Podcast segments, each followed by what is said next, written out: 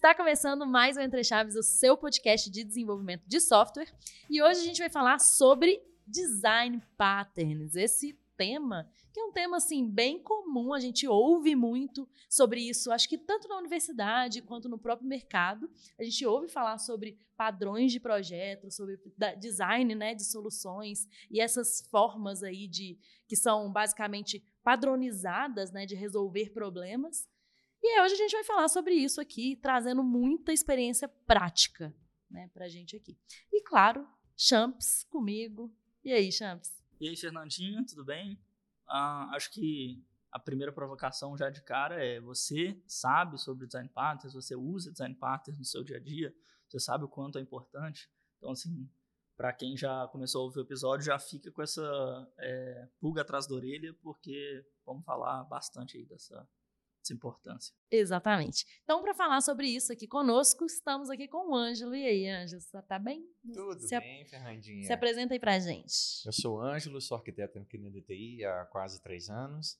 E já que o Champs fez uma provocação, vou fazer uma também.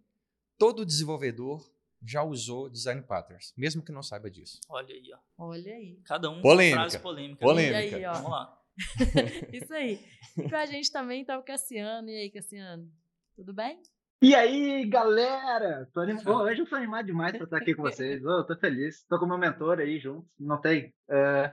Então tá, galera. Prazer, sou o Cassiano aí, pra quem não me conhece. Acho que esse é o meu quarto episódio. Então daqui a pouco eu já posso pedir a minha segunda música, né? Tomara que dê. uh... E tô aí na DTI aí, há meus longos quase um ano aí. E espero contribuir com vocês. E já que todo mundo trouxe uma provocação, uh... eu vou trazer uma também. Não é porque você não, não é porque não é possível saber todos os design partners que você não pode tentar saber de todos. Nossa, eu tô gostando disso aqui, gente. Esse episódio eu tô muito animada. Cara, é a sinergia, eu tô gostando. Só assim, queria comentar que a Fernandinha não fez a provocação ah, dela ainda. Não, Vamos ver o que, vai, que vai vir depois. Ai, ai, ai. Então, né, como o Cassiano bem falou aí, o mentor de Cassiano está aqui conosco. E aí, Luiz, tudo bem? Se apresenta pra gente. Olá, pessoal. Obrigado aí pela recepção. Obrigado aí pelo convite de participar. Bom, me chamo Luiz Felipe, né, sou empresário e desenvolvedor .NET, é, apaixonado por tecnologia, software com qualidade, né, trabalho atualmente em prestação de serviços de consultoria e treinamentos né, para clientes nacionais e internacionais. E há três anos né, tenho grupos e treinamentos na parte de .NET e tenho três prêmios Microsoft VP, né, recebidos aí por conta das minhas contribuições para a comunidade, né, já fazem aí seis anos que eu, que eu contribuo através de artigos, de gravação de vídeos, de eventos, enfim, diversas formas, em diversas redes, é, enfim, né, tem algumas certificações Microsoft, estou em busca aí da décima e começar a colocar no, no quadro aí atrás, eu tenho uns quadros aí com o Cassiano, mas uma hora eu coloco às vezes, né. Faz o seu jabá aí das suas é, redes aí. Das suas redes que você tem lá, Luiz Deve, ah, que né? é isso. Faz ah, beleza. Boa. Perfeito. Então vamos lá. Então eu tenho o meu canal né, no YouTube, que é o Luiz Dev, né, com S. É, tem o meu Instagram, que é o Luiz Dev underline oficial. Né? Eu tenho conta no Twitter, embora eu não utilize tanto, mas eu estou lá, como algumas pessoas estão por lá, tenho pouquíssimos seguidores lá, tenho dois, sei lá, três. Eu acabei de reanimar lá meu, meu Twitter, né? Eu tenho a fama lá, mas. É... E é isso, né? Eu acho que. É... E me busca lá no LinkedIn também, né? Luiz Felipe, né? Com S. Vai com certeza me achar lá Espero. Rápido. Qualquer coisa me chama aí no Instagram que eu passo os contatos. Muito Você acabou massa. de ganhar um seguidor. Aí, ó. Coisa boa, valeu. Obrigado. Alvivaço também. Vou seguir. E sua provocação, Luiz? Ah, é? Qual que é a sua provocação? Ah, vamos lá. A minha, a minha provocação, né? Bom, como eu já estou nessa parte de treinamentos né, há um tempo, é, uma das coisas que eu mais escuto é, Luiz, como eu começo a usar Design Pattern nos meus projetos? E a questão é, é, você sabe por que você quer utilizar o design patterns ou você quer simplesmente dizer que seu código precisa ter design patterns para colocar lá no currículo? Esse é o meu, meu, meu questionamento. Talvez você não precise usar design patterns só para dizer que usa. Legal, gostei. Tô gostando de todas as provocações. Como a gente falou que eu precisava fazer uma, então vou fazer, né, a minha provocação, que é todo mundo falando muito bem do design patterns, né? Todo mundo falando sobre utilizar, né, ou não. E a minha provocação é o chat GPT se preocupa com design patterns? Precisamos de. Os desenvolvedores no futuro vão precisar se preocupar em aprender ou não? Então, essa é a minha provocação. Não vamos responder nada agora, mas vamos falar, então, para começar esse episódio, sobre, primeiro, conceituar rapidinho o que é design patterns, para se alguém está um pouco perdido ainda né, nessa nossa discussão. O que é design patterns, quais são os tipos ali, né, as, as categorias, né, design patterns, para a gente entrar mais a fundo aí na, na discussão. Eu acho que, para começar, assim, design patterns são padrões de projeto. E os padrões de projetos existem porque a gente tem padrões de problemas. Então, para cada. Você tem um cardápio ali. Se você tem o problema X, você tem uma solução que encaixa com o problema X. Basicamente, é isso. Mas eu tenho certeza que o Cassiano está com a língua coçando ali para falar mais também, né? Então, eu queria só falar isso, assim, para começar, da minha contribuição aqui. Boa. Não, mas excelente contribuição. E complementando, então, né? Que, se a gente pensar hoje em design partners, né? é muito comum a gente referenciar direto ao livro lá das quatro pessoas que se denominaram de Gang of Force, né? E é muito interessante que ele entra muito nessa linha que o Ângelo comentou, que é tipo assim, o que é um padrão de projeto? Todo projeto ele vai ter vai ter padrões de problemas, né? Então, que nem, por exemplo, no livro mesmo, eles citam lá muito a engenharia civil, né? a engenharia civil lá, eles tinham problemas que nem, por exemplo, ah, o que, que a gente resolve quando o terreno ele não é plano, por exemplo, sabe? Ou quando tem algum lugar que pode ter muita chuva, alguma coisa assim. Então, da mesma forma, quatro pessoas que começaram assim a perceber que tinham problemas em comum, falaram assim: "Ei, galera, vamos fazer um conversation aqui, vamos resolver os problemations e tal", né? E criaram ali o livro dos design partners. E isso aí originou, então, a fonte de que hoje a gente evoluiu eles, né? A gente tem os cloud partners, tem o livro lá, Use a Cabeça, né? E é, é interessante a gente tentar nivelar aí onde é que usar cada um, né? Nem usar de mais, nem usar de menos. E é importante a gente comentar também dos tipos que existem, né? A gente não comentou ainda, mas lá no quando Claro. nasceu esse livro, lá em 1994, que você falou, né? Eu nem, nem sei o ano do livro aí, não, que você 94. comentou ali. Isso. É, eles categorizaram os, os pa- padrões de projeto em três tipos diferentes, né? Os criacionais, os estruturais e os comportamentais. E aí, como eu disse, né, o padrão não existe para resolver um problema, porque a gente tem dentro do código problemas estruturais, problemas comportamentais, problemas criacionais. Então é, é- é legal a gente, pelo menos, saber que existe ali, né? Às vezes você está com um código ali que você tá parecendo meio feio, alguma coisa, está alguma coisa estranha. É, em que momento que está esse código feio? É na hora que você está criando um objeto? Pô, então provavelmente vai ser legal você dar uma lida ali nos padrões criacionais, porque talvez tenha uma solução para você ali, né? Então é legal saber que existem esses três tipos aí de padrões de projeto. É, cara, é muito legal, assim, eu lembro que quando eu li esse livro, foi uma leitura muito demorada, por causa que até tu encaixar as coisas e tal, mas era engraçado que eu ia lendo e ia relacionando, assim, tipo, pensava, pô, se eu conhecesse esse tal design partner aqui, aquele dia lá que eu tava com aquele problema, nossa, ter me ajudado muito, sabe? Isso aí. E, assim, como um ponto que a gente falou aqui é bem relevante, né? Tipo, esse livro é um livro de 94.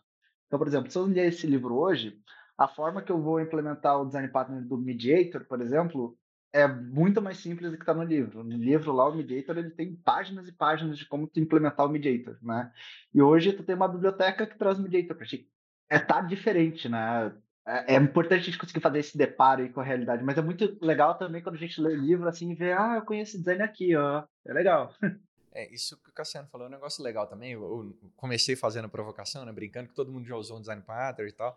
É, e hoje em dia é muito mais fácil implementar um, um padrão assim, né? Por exemplo, vou citar aqui o Builder, né? Um- é um do- dos criacionais lá. É, hoje em dia, eu sou javeiro, tá, gente? Então, gosto de dar exemplos do Java, da- do, de onde eu me sinto mais confortável, onde né, pago meus boletos até hoje. É, então, hoje em dia, a gente tem a, a biblioteca lá muito usada no Java, o Lombok, e quando você usa o Lombok dentro da sua aplicação, pega- você pega uma classe lá, um DTO, alguma coisa, você coloca o builder lá em cima, automaticamente você já ganha todos os métodos lá do padrão de projeto que é o builder, né? Para você não, não passar um monte de objeto, um monte de parâmetro ali para o construtor e tal. Você, enfim, é, é muito fácil você implementar o padrão builder, por exemplo, hoje. É simplesmente coloca o Lombok na- no seu projeto e coloca a anotação, arroba builder. Pronto, já implementou esse padrão, sabe? Então, realmente, de 94 para cá, graças a Deus, né, muita coisa evoluiu. Exatamente. Muita coisa evoluiu, com certeza. E até para colocar o, o Luiz na conversa, é, eu queria pegar a primeira provocação que, né, que cada um fez aqui, mas que ele fez em relação a devemos usar sempre padrões de projeto ou estamos utilizando só porque a gente acha que isso é legal, é bonito, é interessante, nos torna mais, sei lá, legais para a comunidade, sabe assim? Então, eu queria, né, trazendo o Luiz para a conversa, que você opinasse sobre esse, essa provocação que você fez. Ah, perfeito, vamos lá. É, geralmente, né, existem alguns. Sempre existe no final contextos, né? Então, assim, é diferente quando a gente está falando, por exemplo, de um sistema que a gente sabe que, que um, para uma determinada ação a gente pode ter diferentes tipos de abordagem. Então, falando aí, por exemplo, factory method, né? Pô, dependendo do tipo que a gente está recebendo, ou de algum parâmetro dele, a gente vai querer lidar isso com uma, de uma forma diferente. Então, beleza. Se você tem, por exemplo, sei lá, quatro, cinco tipos diferentes que podem ter diferentes necessidades, pô, realmente você adicionando uma série de ifs, talvez você tenha uma série de problemas aí. Mas, dando um exemplo, será que vale a pena criar toda uma estrutura de, sei lá, a factory ou até abstract factory, dependendo do cenário, quando a gente só tem dois tipos e sabe que não vai sair desses dois tipos? Né? Então acaba sendo realmente um overengineering que, que acaba sendo bem difícil de manter, né? Então, tem, tem, tem, ainda mais, por exemplo, tem aplicações que são sazonais, né? Eu já trabalhei já numa aplicação que era literalmente a empresa precisava organizar um evento interno, a gente era para lá contabilizar os participantes. Então, assim, na, naquela época, graças a Deus, eu não sabia design patterns, porque senão eu iria provavelmente inventar um monte de coisas. Então, aquela aplicação pô, é uma aplicação sazonal, vai ser usada em um dia, e depois, essa aplicação realmente foi esquecida depois. Então, daquele jeito, eu fiz a forma mais crua possível. Eu não usei design patterns, usei o famoso, né, acesso direto na, na controller, quando diz no .NET, né, pô, diretamente lá API, e deu certo, e fez funcionar. Mas eu vejo cenários de aplicações que eu passei por outras empresas, por exemplo, a parte financeira, que eram aplicações também sazonais, só que tinha uma estrutura tão complexa, sabe, para adicionar né? Eu, sei que tem gente que fala, pô, tem que adicionar um monte de arquivo para alguns, alguns padrões, para algumas arquiteturas, e eu concordo, porque quando a aplicação vai crescendo, naturalmente vai aumentando, né? Débito técnico se você não cuidar. Só que nesse caso, a aplicação sazonal realmente era uma estrutura muito grande para algo que era sazonal e com um escopo muito limitado. Então tem, tem, bem sempre que levar em conta também essa parte de sazonalidade de software. Tem vezes que ele não vai ser usado, vai ser usado a cada X vezes. Né? Até um software que eu, que eu trabalhei no projeto que era ser, por exemplo, uma eleição a cada ano de um órgão. Então, pô, é a cada ano. Tipo, será, será que você tem que é, ir com duas, três funcionalidades? Então, assim, tem, tem sempre que dosar bem, entender bem o contexto, porque nem sempre você precisa né, usar todas as, as ferramentas, né? Exato. E às vezes você também entra, né, como você falou de sazonalidade, é, até também de uma solução que às vezes não vai ter tanta evolução, né, ou a manutenção dela não vai ser tão constante, né, que talvez você não precise realmente, né, de criar uma estrutura tão gigantesca e tão robusta para um negócio que, pô, ninguém ninguém vai ficar dando manutenção naquele código, ninguém vai precisar, sabe? Então, é, eu concordo, faz muito sentido isso que você está falando né, da gente avaliar bem o problema, né, para entender se a solução é realmente a aplicação de design pattern. A gente sempre fala aqui no Entre Chaves desse depende, né? E eu acho que nesse caso é, é, a mesma coisa, né? Assim, vai ter o ponto em que o custo-benefício de você implementar o design pattern ali vai ser melhor do que não, né? E pensando aí até na prática mesmo, dependendo da senioridade do seu time, dependendo de diversos fatores, porque o Ângelo mesmo falou, né? A gente tem diversas abstrações que ajudam a implementar os design patterns, mas você tem que entender, você tem que saber usar, e saber replicar, e saber alterar se necessário, etc. Então, assim, tem, tem sempre que chegar nesse, nesse ponto aí de custo-benefício, né? Mas fazendo esse adendo à parte, a gente pode falar do, do porquê foi bom usar as nossas experiências ou não, né? Mas agora eu acho que, meio que fazendo uma provocação assim, sabe? Eu percebo assim no mercado um ponto, dois pontos ou a pessoa tá design paternizada, digamos assim, tipo, a pessoa vai dizer assim, eu usar design pattern para tudo, né? Ou então a pessoa simplesmente aceita o fato que são muitos design partners, deixa isso para lá e não usa nenhum, sabe? Isso eu vejo um problema. Principalmente em, em situações onde é que claramente o design partner comportacional ele, ele caberia como uma luva, sabe? Um exemplo muito bom um, inclusive é um design partner que eu uso muito, que é o Strategy. O Strategy, ele muitas vezes, quando tem que fazer uma tarefa em fluxo, ele entra muito legal, né? E recentemente, por exemplo, eu estava com uma tarefa muito simples, né? Que era replicar o Microsoft Analysis Service, o Azure Analysis Service, né? Só isso aí, coisa boa, né? E aí a gente tinha que fazer várias etapas lá para fazer uma transformação de um dado, né?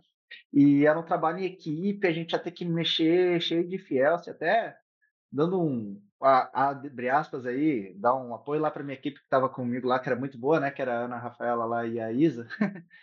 a, cara, a galera pegou esse. A gente trabalhou em cima desse design partner, a sinergia da equipe ficou muito bacana, porque, tipo, a gente montou a arquitetura do design partner, né? E cada configuração da análise service se transformou em um item da, da strategy. Né? Então, se eu quisesse adicionar etapas, era só adicionar um strategy e eu não ia quebrar nenhum ACP, por exemplo, né? entrando já em Solid. Mas, por exemplo, ele trouxe qualidade, facilidade e velocidade para o meu desenvolvimento, sabe? E é um design partner que eu vejo pouca gente usar. E eu cansei de ver assim, projetos que eu olho assim, pô, aqui poderia ter um design partner comportacional, sabe? E aí não tem. Então, é uma reflexão que eu trago assim para quem está escutando a gente, né? Pensar, pô, eu tenho uma solução complexa. Será que não existe algum padrão para isso? Eu tenho um caso bom que o Cassiano foi lembrando ali de quando ele usou o design pattern, encaixou bem. Eu, estava lembrando aqui de um que eu trabalhei num projeto onde a gente usou um design pattern e foi assim, uma bosta. É... Porque é, vou até puxar dois tópicos aqui ao mesmo tempo, né? Um quando não usar e, o outro de que o que eu falei no início, né? Acho que todo mundo já usou design pattern ou não. É, quando a gente trabalha com Java, Spring, aí eu falando Java de novo. Quando a gente trabalha com Java, Spring, o Spring, o Spring Boot hoje usa muito Design Pattern. Se você estudar um pouco mais como que as coisas funcionam por trás do Spring, você vai ver que lá tem o tal do Builder que eu acabei de falar aqui, tem Factory, tem Singleton, tem é, Strategy, tem, tem tudo lá. Não, tudo não, né? Mas tem bastante coisa lá dentro do Spring. Então, naturalmente, você já vai usar muita coisa, sabe? E, e aí o que a gente fez, cara, que a gente estava usando Spring na nossa aplicação e a gente implementou o Factory. Então, em vez da gente, do código, o próprio Spring, criar os bins, né, que ele chama lá dentro, os componentes, os serviços e tal, a gente estava fazendo isso na unha, sabe?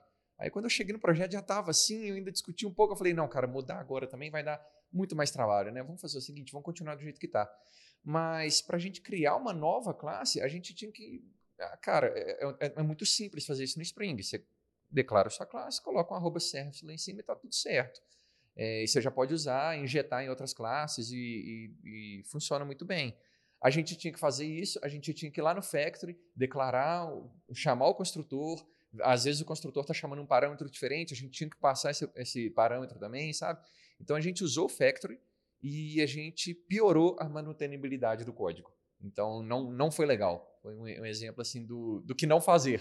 Sabe? Você está trabalhando com o Spring, cara, deixa, deixa que ele faz. Ele, ele nasceu para isso, né? É... Massa. E do, e do e o outro exemplo que você falou que ia dar? Não, não, aí o que eu ia falar era isso. É, ah, que, que o, o próprio Spring entendi, entendi. já faz muita coisa. Então, por isso que eu comentei no início que a gente já usa o, o Design Pattern, mesmo que a gente não saiba, né? Uh, você está usando Java Spring, você está usando um Design Pattern. E o que não fazer é por exemplo, isso que eu, fiz, que eu comentei aqui do Factory, né? Cara, ele já está fazendo. Deixa ele fazer. Você não precisa ficar reimplementando tudo, porque você, é, igual a gente comentou aqui, acho que você comentou no início, né? A Fernandinha comentou, é, a gente usa por status ou porque precisa mesmo. Alguém comentou isso aqui no início. É, então, acho que é um, um, exemplo aí do que não fazer, sabe? É, isso quebra até uma ideia de, tipo assim, né? Vamos usar mais as abstrações a nosso favor, que já existem, né? E quebra uma ideia de que, ah, é muito difícil você implementar o design patterns ali. Às vezes, igual você falou, é um arroba que você vai colocar lá e vai ser muito fácil. Talvez a barreira de entrada aí é você entender ali como que funciona e quando aplicar, né? Mas implementar de fato talvez seja a parte mais simples no final das contas. E mesmo, e mesmo quando não tem, né, esses arrobas, tem alguns, alguns padrões que são bem simples mesmo de implementar, né? O próprio Factory é simples, o Singleton também é. São... Não, a gente pode até fazer um jabá, a gente não tá ganhando nada para isso, né? mas tem um site que é o Refactoring Guru, uhum. que é, o site é sensacional. Ah, eu gosto. Tem. Por... Oi? Eu gosto. É, então, eu ele, ele tem o conteúdo em português e inglês, ele tem todos os design patterns lá do, do grupo of Four, Gang of Four lá. É, ele divide por categoria, ele tem exemplos em todas as linguagens de programação, C++, C Sharp, Java, Python, PHP, blá, blá, blá tem todas essas linguagens de programação, ele fala prós, contras, dá, faz analogia com o mundo real. É, é sensacional. Eu já usei esse site na, nas minhas mentorias aqui na, na, DTI. É muito bom. É outra estratégia aí de, de, aprendizado, só comentando em cima aí que eu usei recentemente. É, eu dei uma lida na parte mais teórica ali de algum design pattern específico e pelo menos para mim, eu gosto muito de aprender com a coisa mais prática, ali, o código mais prático funcionando. Então eu perguntei o ChatGPT, ele gerou para mim ali um código na linguagem que eu queria, usando o design partner que eu queria, e se eu não entendi alguma parte, eu falava para ele, eu não entendi o porquê disso aqui. E aí ele me respondia, e eu começava a ver sentido ali e tal, e tentar construir para mim o que que era, né, algo que fizesse sentido de eu acabar usando aquele design pattern, né, uma estratégia mais moderna, moderna né? Pois é, eu, eu ia falar alguma coisa bem parecida com isso, assim, de que uma possibilidade também seria porque na hora que você começou a falar, eu imaginei que era mais ou menos uma coisa como essa, que eu vou contar aqui, que era uhum. como se uhum. fosse assim, né? Você pegar um trecho de código, claro, né? Num GPT que não seja o, o, o GPT gratuito, né? Que, enfim, não tem tanta segurança de, de dados sensíveis, mas você conseguir pegar um, um, código que você quer refatorar e pedir para o GPT aplicar algum design pattern ou design pattern mais é, que mais combina, né, que seja mais aderente àquele código para resolver aquele problema.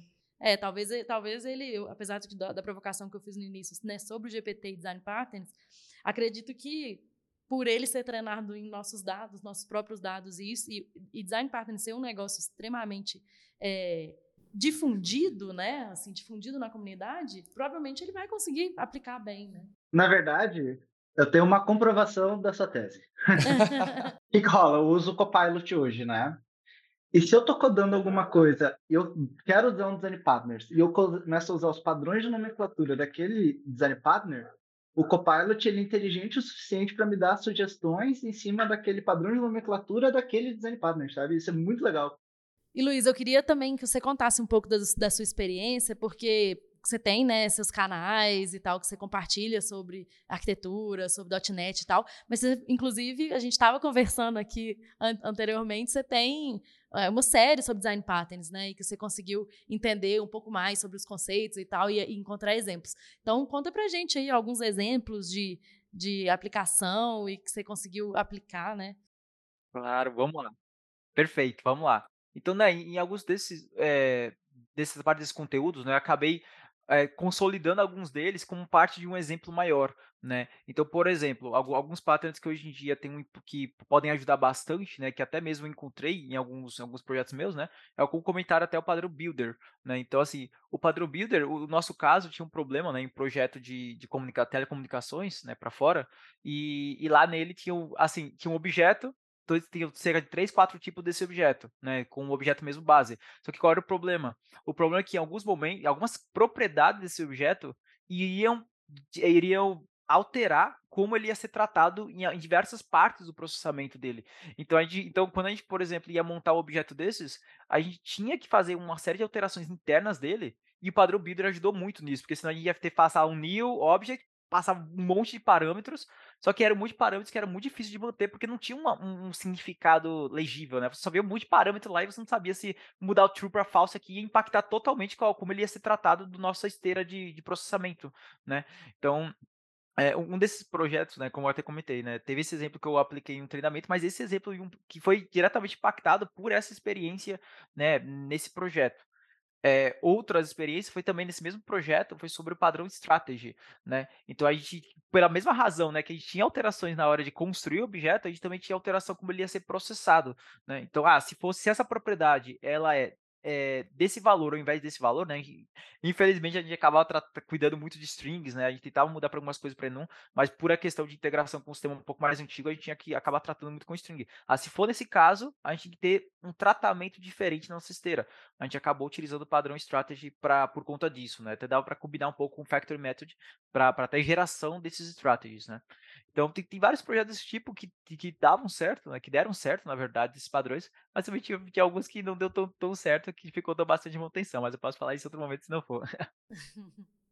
Não, ouvir, ouvir o exemplo que não dá certo é bom demais, né? Igual o que o Richard trouxe, eu acho que são.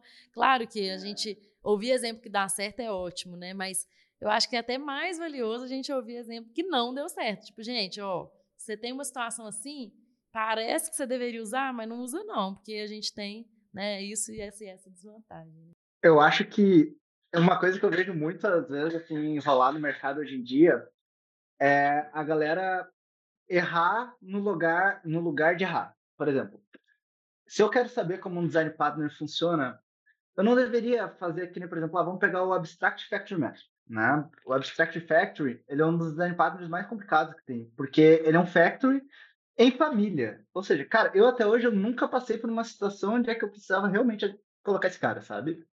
Então, por que, que eu vou testar ele em produção, sabe? Por que, que será que eu não faço um projeto para me entender como ele funciona e aí trazer para minha realidade, sabe? E isso é uma coisa que acontece muito. E não só que nem, por exemplo, com os do Ganga 4. Por exemplo, eu já vi muitos microserviços que não tem. Esse aí é fora do Ganga 4, esse é um Cloud Partner, né? Que não tem Circuit Breaker e Policy.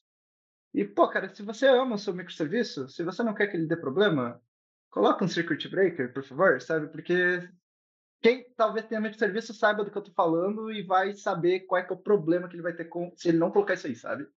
Mas esses pontos, sabe? Saber onde é que colocar é, é muito interessante. Só que, assim, eu acho que a gente até está abordando assim com dos problemas de usar e das vantagens de usar. E eu acho que a galera que está ouvindo a gente deve estar tá se perguntando assim: pô, cara, o que, que eu faço da minha vida? Eu não sei, sabe? Eu vou entrar no limbo, vou vender miçanga.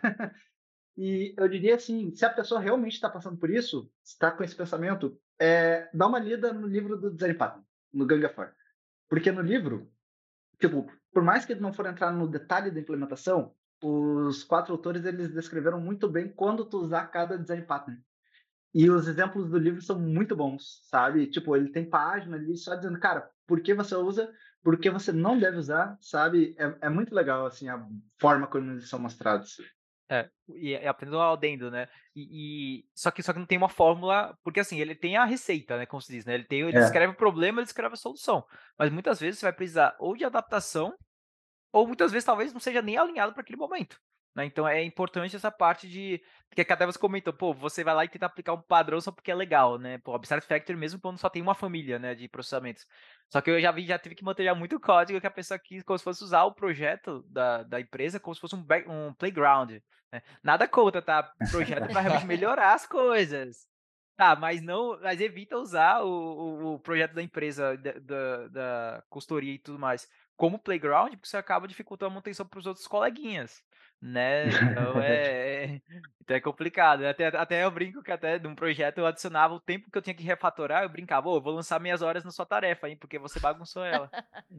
é, esse ponto que você trouxe é bem importante mesmo, né? Às vezes a gente desenvolvedores ficam muito na ânsia de aprender né, sobre algo ou querem estar tá surfando na crista da onda e às vezes esquecem justamente isso que você falou, que alguém vai dar manutenção no código deles no futuro, né? Ou que eh, aquilo ali precisa, não necessariamente alguém, alguém está pagando por aquele tempo que ele está gastando para fazer aquilo, né? Então, assim, às vezes é importante mesmo a gente voltar para a realidade e conseguir, de fato, entender onde utilizar as coisas da melhor forma. Tipo assim, qual, qual, é a melhor, o melhor momento de utilizar certas coisas mesmo. Sempre né? pensando no dev do futuro, né? É, sempre. Porque vai ter momento que é melhor é. usar justamente por causa do dev do futuro. Justamente por causa do dev do que futuro. Que vai precisar escalar, vai precisar mudar, vai ter que colocar uma nova feature, sei lá. Mas vai ter momento que é melhor não usar porque, cara, tá ali, você tem uma classe de mil linhas, tá horrível. Beleza, mas a última vez que você mexeu nela tem três anos. É, e você vai mexer agora e não, e não tem previsão nenhuma de mexer exatamente. de novo. Não deixa. Cara, excelente ponto. Esse exemplo que eu dei antes ali do strategy que eu usei, se eu não usasse strategy lá, eu teria feito provavelmente uma classe com mil linhas. Né? E o fato de ter usado o strategy ali deu no máximo 100 linhas por cada estratégia, sabe? Na verdade, até, tipo, quando a gente conhece os, strat os strategies, os design partners, é muito fácil da gente conseguir olhar outros padrões, outros livros, outros conhecimentos e conseguir relacionar com isso, relacionar assim a utilidade dele. E nem, por exemplo, um partner que ele combina total na minha visão assim com Clean Architecture é o Template Method, né? Por quê? Porque o Clean Architecture ele fala de segregar o teu código mutável e o teu código não mutável, né? Então, por exemplo, aquele código lá que tu vai mexer o mínimo possível, tu vai colocar na parte dos mínimos possíveis. E o que for mutável, tu vai colocar no mais mutável possível, né? Só que como é que a gente faz naquela parte que o não mutável vai ter que mudar, né? Que nem, por exemplo, ah, tem um CRUD, um CRUD não muda, mas a regra de validação muda, né? Então, o template method dele é legal, que nem, por exemplo, ah, eu tenho um CRUD base lá, E aí, não sei se vocês, talvez, muito possível que vocês já tenham passado por isso aí. Quando você chega naquele momento que eu tenho um método para ser sobrescrito, né? Mas eu não tenho certeza se eu posso reescrever ele totalmente ou tenho que deixar o super lá, né? E aí a gente se desafia assim, de dizer, eu vou ter que descobrir isso aqui da pior forma, né? E aí a pessoa executa lá para ver se vai dar, ou pior ainda, publica, né? Para ver se vai dar ou não. E aí o template método, primeiro ele, ele já traz essa ideia aí de, por exemplo, ele é um método, de fato, como um template em um padrão, né? Em algum código, e ele ainda te sugere usar o nome, a nomenclatura template método. Ou seja, se tu tiver lá esse padrão de nomenclatura, significa, cara, pode sobrescrever, sabe? Vai sem medo, sabe? Confia. E isso é muito legal, né? Ele comba bem com Clean Architecture. E é muito bacana exercitar ele e mais outros. Que nem, por exemplo, tem, tem design patterns que são simples. Que nem, por exemplo, prototype eu acho que muito difícil alguém nunca ter passado por uma situação onde penso, eh, a pessoa precisa clonar esse objeto. Né? Então, eu tenho um objeto aqui e eu preciso clonar. E aí a pessoa coloca lá no Google, aí o Stack Overflow não dá uma solução boa, e daí o cara se cansa e vai lá e vai criar um new novo objeto. Só que normalmente as linguagens de programação hoje, elas já têm suporte padrão para o prototype. Né? Se eu não me engano, no C Sharp agora me fugiu a palavra, mas é os é, de, na própria classe tem lá um this.means, não sei o que, means object, um negócio assim, né? Ele simplesmente vai aplicar o prototype do teu objeto. No JavaScript também tem, imagino que o Java também, o Ângelo aí pode me corrigir, mas deve ter também. Então, tem coisas que são simples de usar, sabe? Não são tão difíceis assim. Isso é bacana de pensar. É, eu, ia, eu, ia, comentar que é, conhecê-los, né? Pelo menos uma experiência pessoal minha, é que de conhecer eles assim, ler sobre, aprender um pouquinho sobre, você não precisa virar um especialista ali em como implementar cada um deles e chegar e falar, não, eu implementei o Abstract Factory por causa disso, disso e disso. Mas quando você conhece né, e tem contato com esses tipos de padrões de projeto, acho que assim você abre sua mente para mais possibilidades ali na hora de escrever o código puramente assim né então assim às vezes você vai até implementar ali algum tipo de, de de abstração, de herança, de qualquer relação ali nos seus objetos, que não necessariamente você vai nem aplicar um, um design pattern específico ali em mente, mas você vai ter a capacidade de pensar em soluções melhores por é, ter tido contato com Sabe essas existe, né? soluções, né? né? É. Exatamente. E justamente porque eles, eles são justamente para resolver problemas comuns, né? Então, se a gente pelo menos sabe, souber de quais problemas comuns eles, eles resolvem, às vezes a gente não precisa nem ser especialista mesmo. Mas entender que, hum, eu já ouvi falar que pô, tem um, deve ter um negócio aqui para isso, um padrão de projeto para isso. Vou lá é. Mas aí eu queria até trazer, justamente nessa parte do conhecimento, a provocação que eu tinha feito no início, sobre futuro, né? Sobre assim, porque é, a provocação que eu fiz relacionada ao GPT e a e a, própria tecnologia, né, e como que as inteligências artificiais vão evoluir, né, no futuro, de em relação a, pô, será que a gente está falando aqui esse episódio inteiro tanto que é importante sabermos sobre, talvez não precise ser especialista, mas saber um pra, alguns padrões, talvez os mais populares, ou enfim, né, saber os problemas que eles resolvem. Mas será mesmo que a gente vai precisar continuar sabendo sobre isso? Por que eu estou dizendo isso assim?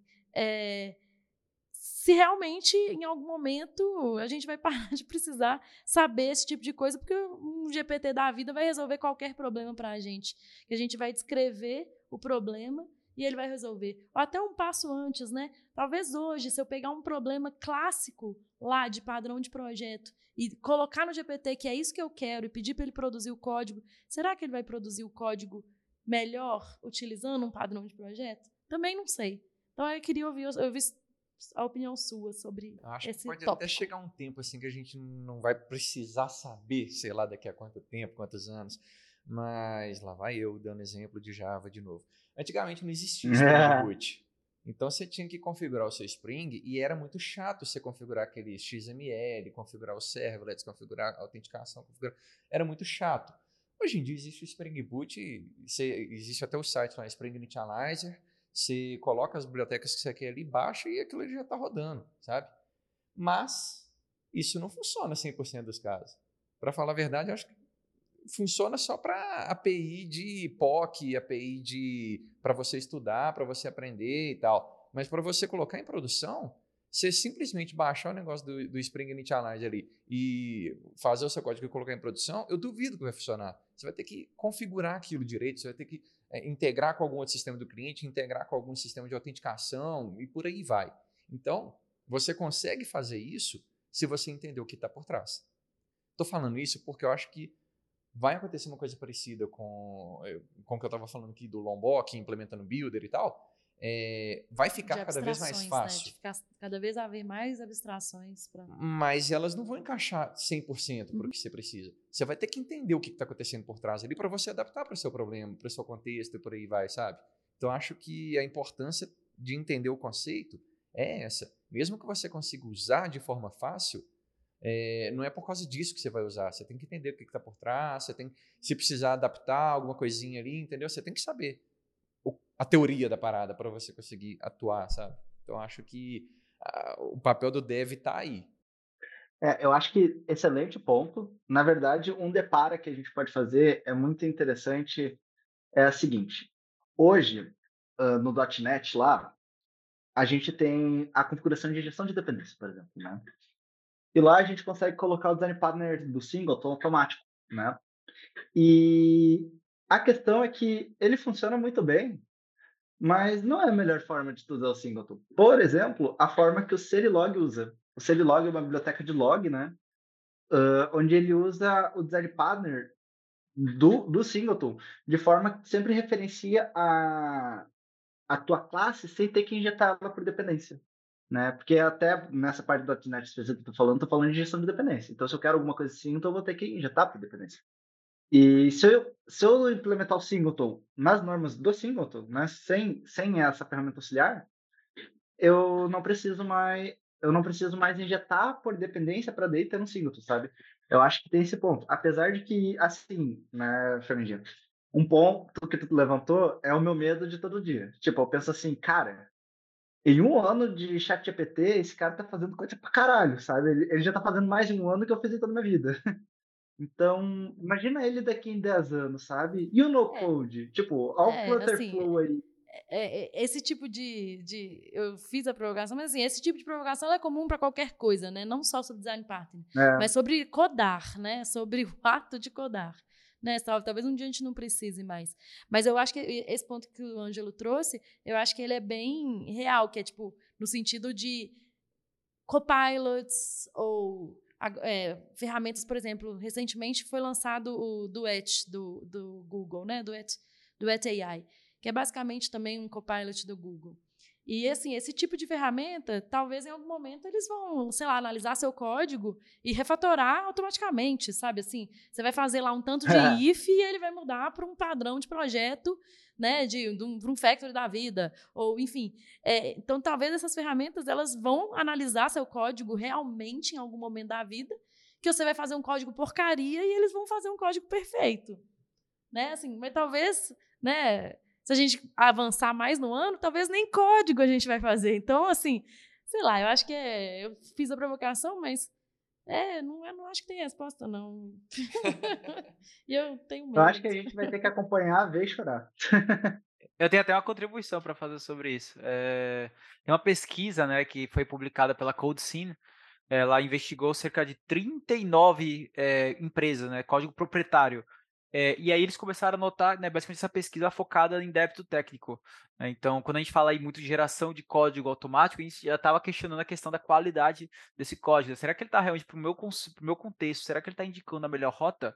Né? E atualmente, para esses projetos, a, até 42% do tempo do desenvolvedor ele é utilizado para débito técnico né, nesses projetos. E eu acho que, que ao longo de nossa jornada como programadores, né, pessoas de tecnologia, eu acho que a gente vai é, reconhecer essa métrica em algum dos projetos, né? Aquele famoso a gente uhum. passa mais tempo apagando incêndio do que realmente é, programando novas features, novas funcionalidades, né? É como se fosse uma cascata, a gente passa de um sprint, entregou, show.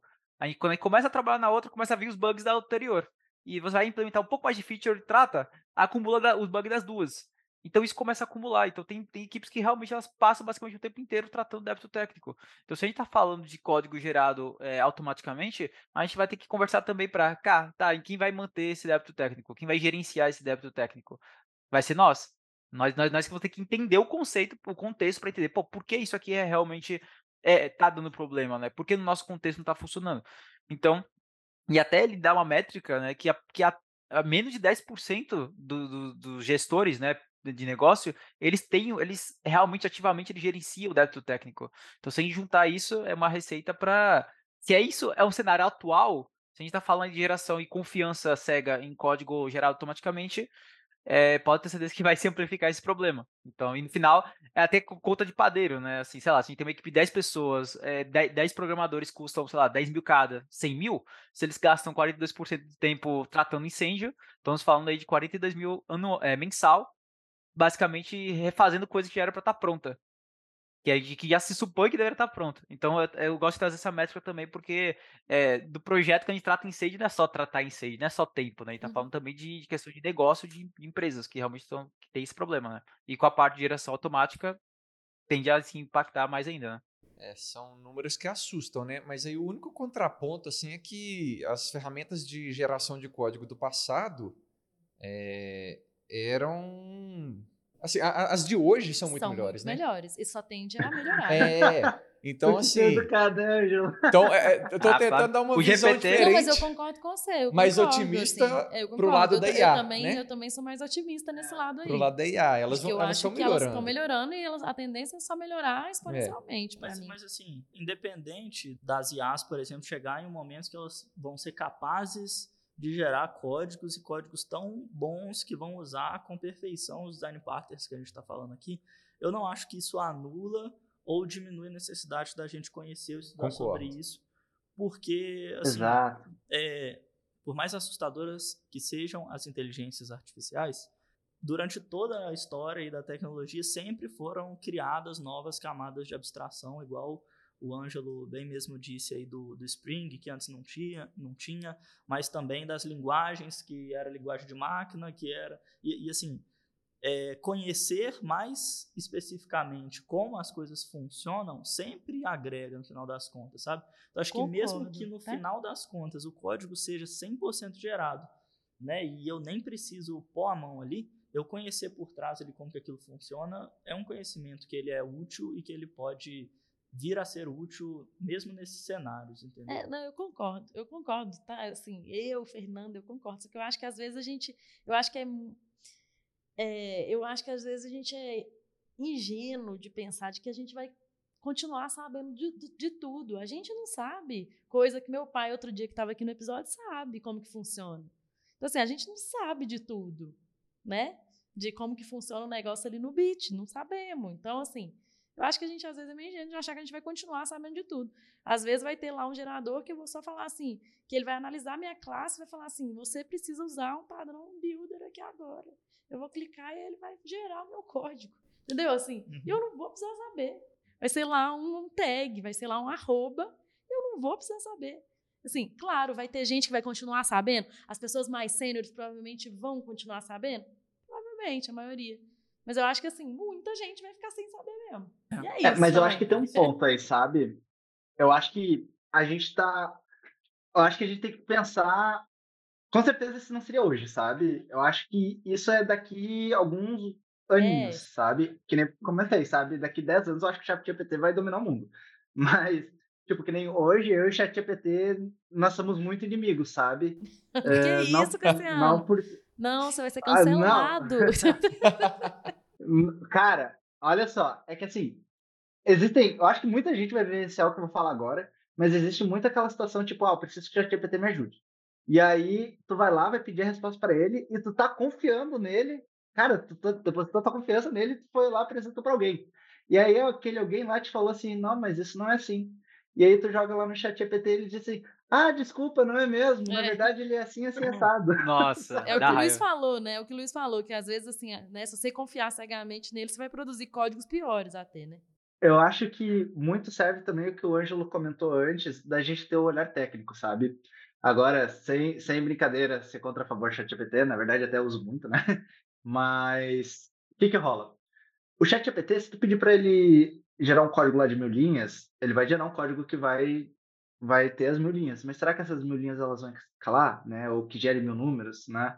Esse é o ponto. E nós termos o olhar técnico, por que, que a gente sabe de padrão de projetos hoje, né? Hoje é 2023, né? Daqui a 10 anos eu já não sei. Mas hoje, a gente tem a capacidade, nós principalmente como arquitetos, de olhar para aquele software lá e, e dizer assim, tá, ChatGPT, isso aqui que tu me gerou, ele é bom. Até porque a gente não coloca ainda a inteligência artificial para criar as coisas para a gente. Ela tá aí para nos ajudar a gente, né?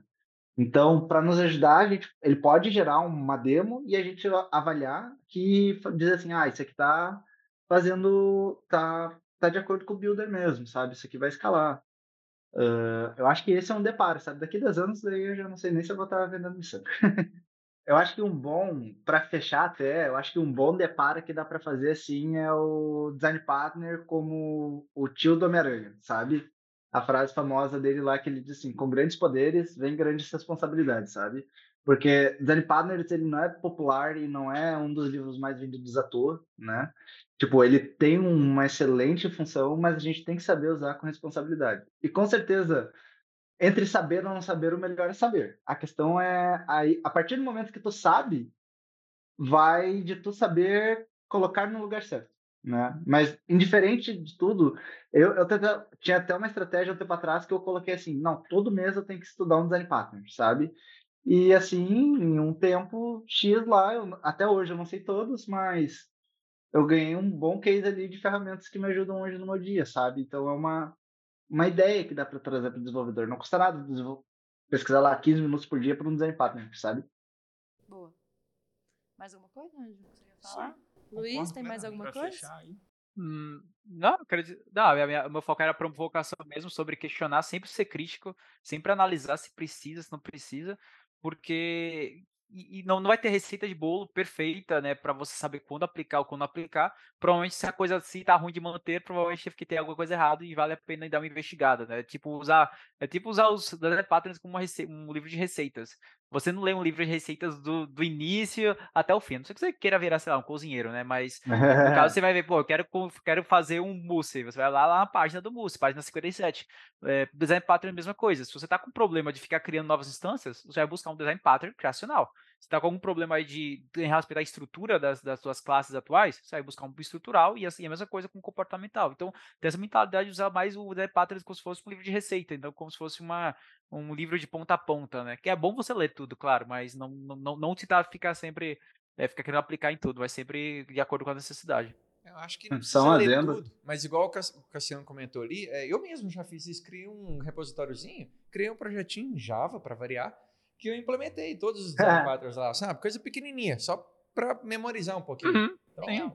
é uma coisa simples é, de fazer que ajuda eu acho, pra caramba. Assim, eu vou... Curiosamente, eu odeio livros, mas eu adoro livros técnicos.